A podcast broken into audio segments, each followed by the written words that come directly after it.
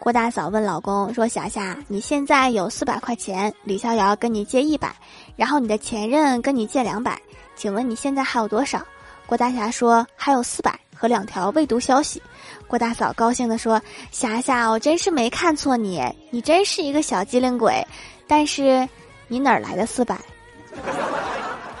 所以这道题的标准答案是我没有四百。